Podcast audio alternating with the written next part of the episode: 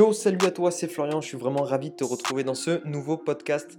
On arrive le soir de Noël, enfin du moins on est la journée avant la veille de Noël et je veux pas te faire un podcast énorme aujourd'hui, je veux vraiment te poser une question et te poser, tu vois, un truc, un truc qui m'a frappé l'esprit moi quand je l'ai lu, je veux vraiment absolument te le dire ici. Euh, je sais pas si tu t'es déjà auto-manipulé, euh, en tout cas moi je me suis déjà auto-manipulé en étant conscient ou inconscient, ça c'est un autre sujet, c'est un autre problème.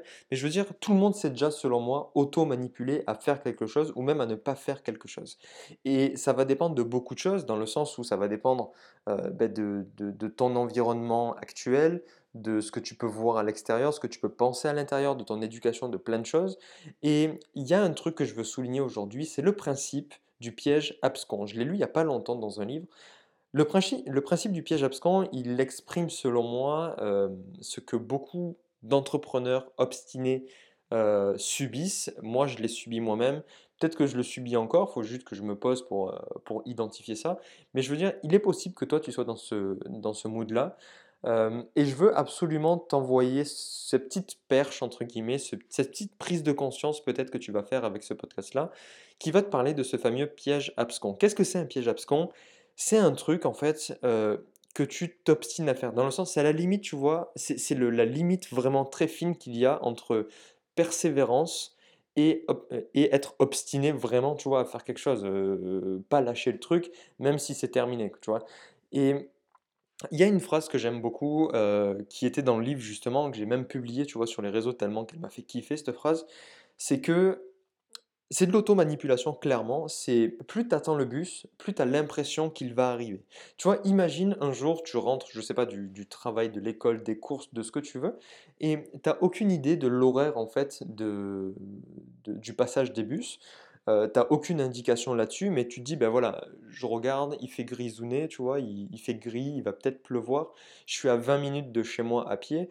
Euh, j'ai le choix entre partir 20 minutes euh, avec un sac de course, tu vois, hyper lourd, euh, et potentiellement me prendre une grosse pluie dans la gueule, ou alors attendre le bus, mais par contre, je ne sais pas combien, combien de temps il va mettre pour arriver. Et tu vois, le, le, le, challenge entre les deux, tu sais pas trop, parce que tu sais que tu vas plus vite en bus s'il arrive de suite, mais tu sais aussi que à pied, tu peux être plus rapide si jamais le bus met du temps à arriver, mais en même temps, tu vas, as ton sac lourd et il y a des choses pour te dissuader. Tu vois, tu as le sac lourd et en même temps, tu as la potentielle pluie qui commence à arriver, ou le tonnerre, ou la tempête, ou ce que tu veux.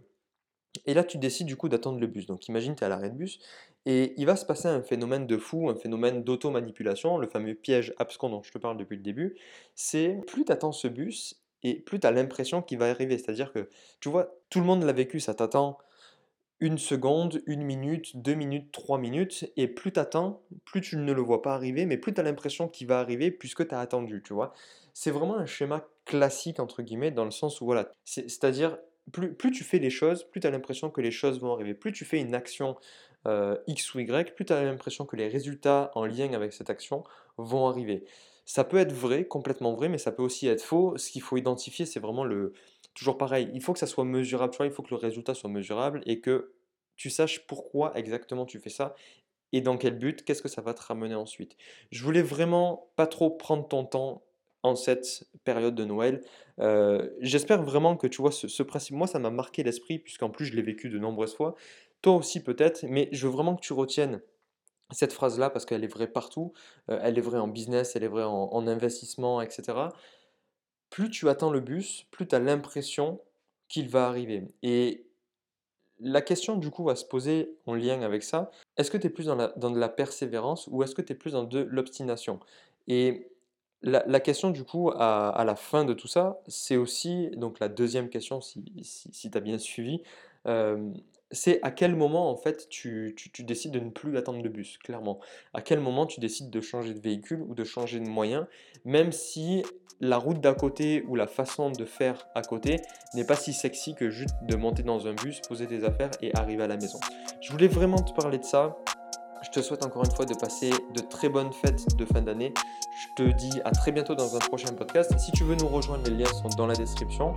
Je te dis à très bientôt. Passe de bonnes fêtes. C'était Florian. Ciao